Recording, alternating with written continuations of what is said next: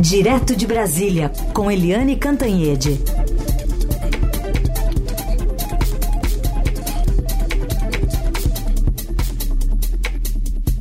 Oi, Eliane, bom dia. Oi, bom dia, Raíssen, bom dia, ouvintes. Bom, está programada para hoje a reunião do Conselho de Segurança da ONU para tratar até da questão humanitária da guerra, principalmente, no mesmo dia em que a reunião já estava convocada, mas agora Israel anunciou um ultimato para a saída dos civis palestinos da, do norte ali de Gaza. Pois é, a situação vai se deteriorando rapidamente, né? É, uma preocupação enorme enquanto os radicais ficam discutindo pelas redes sociais, um acusando o outro, cobrando é, uma frase assim ou assado, um termo assim assado, a situação vai se deteriorando gravemente. Ontem, o Netanyahu, que é o, enfim, o, o chefão de Israel, Israel, primeiro-ministro, recebeu o secretário de Estado Anthony Blinken dos Estados Unidos e disse que vai exterminar, olha só, gente, exterminar o Hamas. Isso significa exterminar Gaza.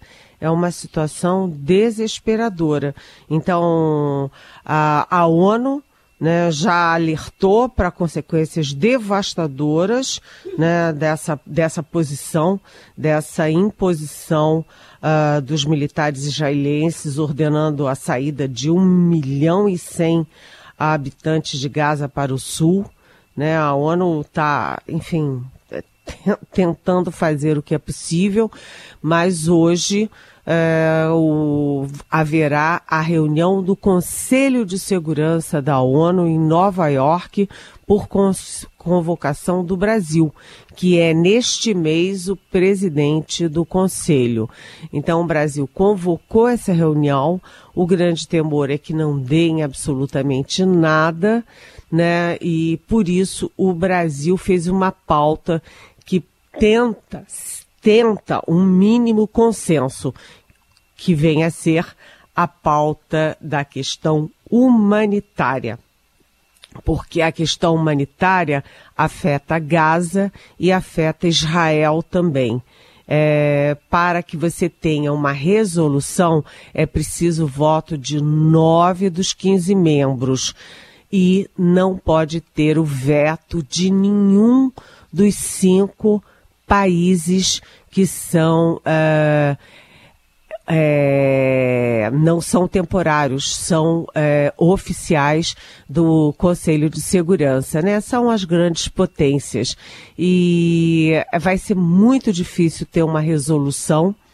Né? E, portanto, um plano B do Brasil é, se não for possível um consenso para uh, uma resolução, que pelo menos haja uma declaração do presidente, é, do presidente não, do, desculpa, do secretário-geral é, da ONU, que é o português Antônio Guterres.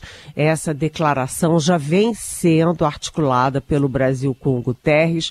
O Guterres tem falado com as autoridades brasileiras, inclusive já conversou com o embaixador do Brasil na ONU, que é o embaixador Sérgio Danese. É, então, ou tem uma resolução ou tem essa declaração do Guterres, que é muito menos do que uma resolução. Agora, é, além da pauta humanitária, né, o Brasil incluiu duas questões para serem discutidas hoje no Conselho. Uma é a da é, do possível engajamento do Oriente Médio nessa guerra. Então, isso torna a guerra muito mais grave. A terceira é a questão da paz e da segurança internacional mundial. Então, além de você discutir as questões da uh, humanitárias das crianças, da evacuação de civis, etc., também vai ter uh, uma discussão sobre a gravidade no Oriente Médio e sobre os riscos para a paz e a segurança internacional.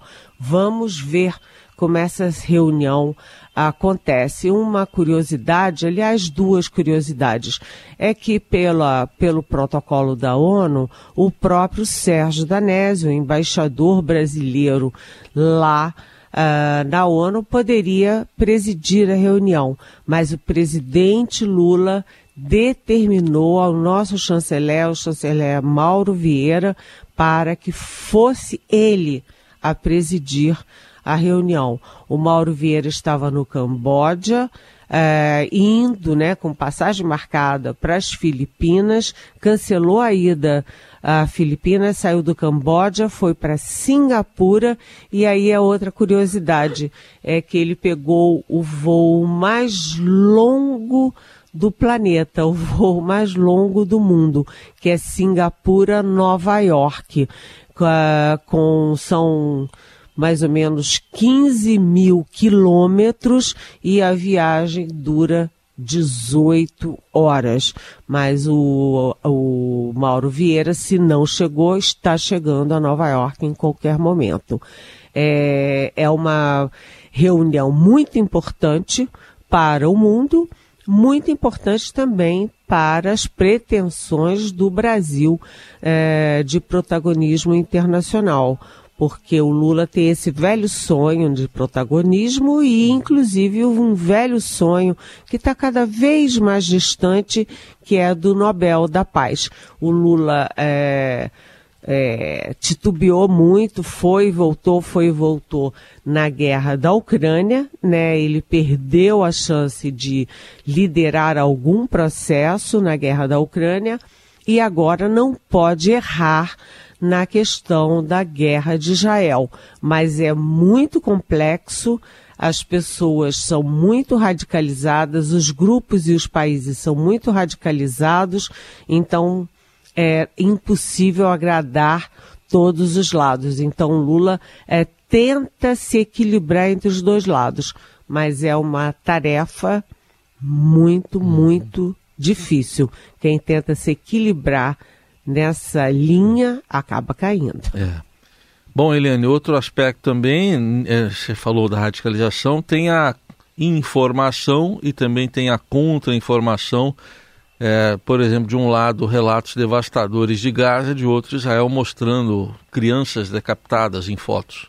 Pois é, né, gente? Isso foi é, muito assustador.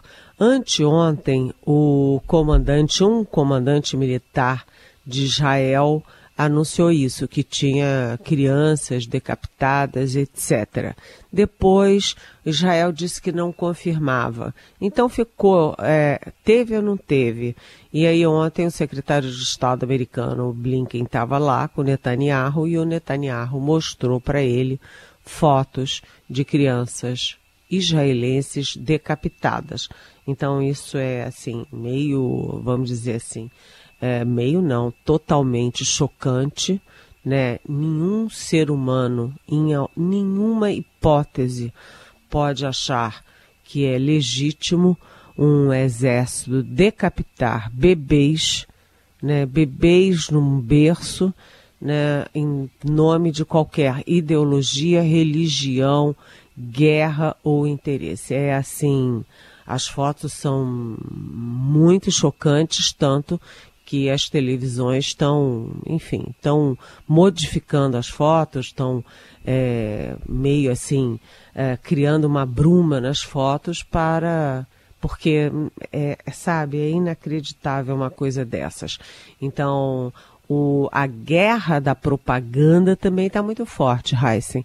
Muito forte. Muito. Né? É, enquanto Gaza vai mostrando né, a, a morte, é, a destruição é, das casas palestinas, das famílias palestinas, o Blinken é, é, tem acesso a essa foto, essas fotos uh, de Israel com suas crianças decapitadas. É. é uma guerra insana e o risco é da escalada e da, vamos dizer, o engajamento do da, enfim, do Oriente Médio, uh, de, dos países aliados mundo afora, é muito, muito preocupante. De análise de Eliane Cantanhede, direto de Brasília, agora com olhar também para a situação dos brasileiros de alguma forma envolvidos nessa guerra, Eliane. É, vou, bom, vou com duas informações primeiro aqui para você comentar. Mais cedo, Itamaraty confirmou a terceira morte de cidadão ou cidadã brasileiro lá em razão da guerra. Confirmada então a morte de Carla Stelzer Mendes, de 42 anos, carioca, que estava desaparecida. É, e também há pouco a Secretaria de Comunicação Social da Presidência da República confirmou que o avião da presidência é, enviado para o resgate brasileiros de Gaza já chegou a Roma, mas fica lá aguardando orientações e negociações envolvendo, diz a nota aqui, Israel e o que a nota chama de lado palestino. Eliane. Pois é, é, é aquela história, né? É a gente está muito é, focado na questão humanitária e também na questão diplomática e na questão bélica de tudo isso, né? A imprensa brasileira parou, o Brasil parou. Você não viu essa semana que ainda coincidiu com, com o feriado, você não viu outro assunto em lugar nenhum. Né? Brasília parou. O próprio Lula, que está em casa ainda se recuperando, ele está muito focado nisso. E aí, Heisen, é, a questão muito, uh, muito forte nesse momento é exatamente como retirar os brasileiros de lá.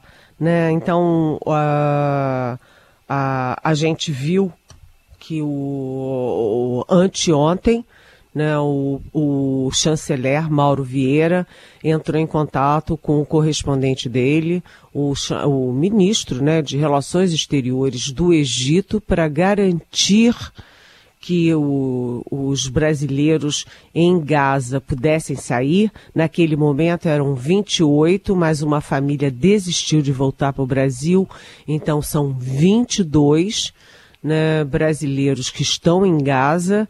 É, o, o, o, chanceler egípcio é, aceitou a, a, o pedido do Brasil, mas com uma condição que o Brasil garantisse, o governo brasileiro garantisse que nenhum brasileiro ficasse em território uh, egípcio. Por quê? Porque o Egito não quer ser envolvido nessa guerra. Ou seja, não, o Egito seria apenas um corredor para que os brasileiros pudessem retornar aqui ao Brasil, mas não para que eles saiam de Israel e fiquem na região. E aí o Brasil assumiu esse compromisso, mandou os documentos de todos os é, cópias dos documentos de todos os brasileiros, porque o Egito, claro, vai fazer uma sondagem se tem algum é, guerrilheiro, terrorista entre eles. E, uh, enfim, começou uma negociação muito intensa e depois o, o nosso ex-chanceler, o Celso Amorim, que é o assessor internacional do Lula, telefonou ontem para a correspondente dele, que é assessora de segurança nacional do Egito, é uma diplomata que ele conhece há muitos anos, desde 1999, já trabalharam juntos em outras oportunidades, inclusive na ONU em Genebra, e foram chanceleres na mesma época, ela no Egito e ele aqui.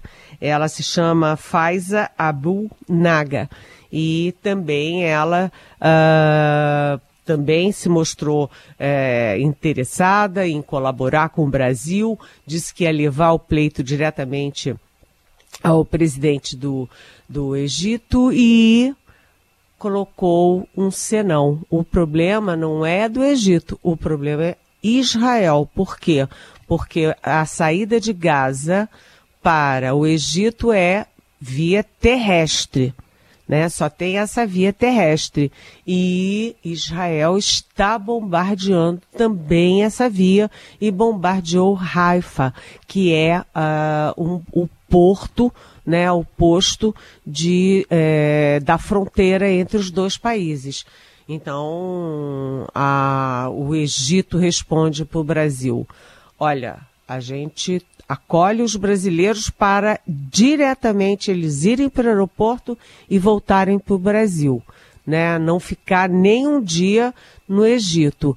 Mas o problema não é com o Egito, o problema é com Israel. Vocês é que tem que resolver com Israel. E aí ontem o presidente Lula ligou para o presidente de Israel, né, pedindo apoio, pedindo um cessar-fogo para que os brasileiros de Gaza possam sair é, via Egito. Né? Vamos esperar a resposta. Agora, a outra questão é que o Brasil, além de estar preocupado com Gaza, o Brasil está preocupado também com 6 mil brasileiros, atenção, 6 mil brasileiros que moram na Cisjordânia invadida. Né? Então, a Cisjordânia é, também deve entrar nas discussões do Conselho de Segurança da ONU hoje. Não apenas Gaza, mas também a Cisjordânia.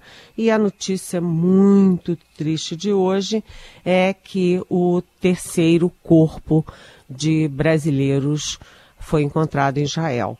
É, é, a terceira, né? Porque você já encontrou, já teve o, o corpo do Hanani Glazer, já teve da Bruna uh, Valeanu e agora a terceira brasileira encontrada morta é a Carla Stelzer. Né? É muito triste isso. O Itamaraty trabalhava com a hipótese da Carla ser uma das sequestradas, mas o corpo dela foi encontrado, ela está morta, é ela que também estava naquela rave é, de música alegre, de jovial, né, que os terroristas Sim. do Hamas entraram matando todo mundo. E, enfim, então, sem a Carla, é, com o corpo da Carla encontrado, não há registros de brasileiros sequestrados pelo Hamas até esse momento. Sim.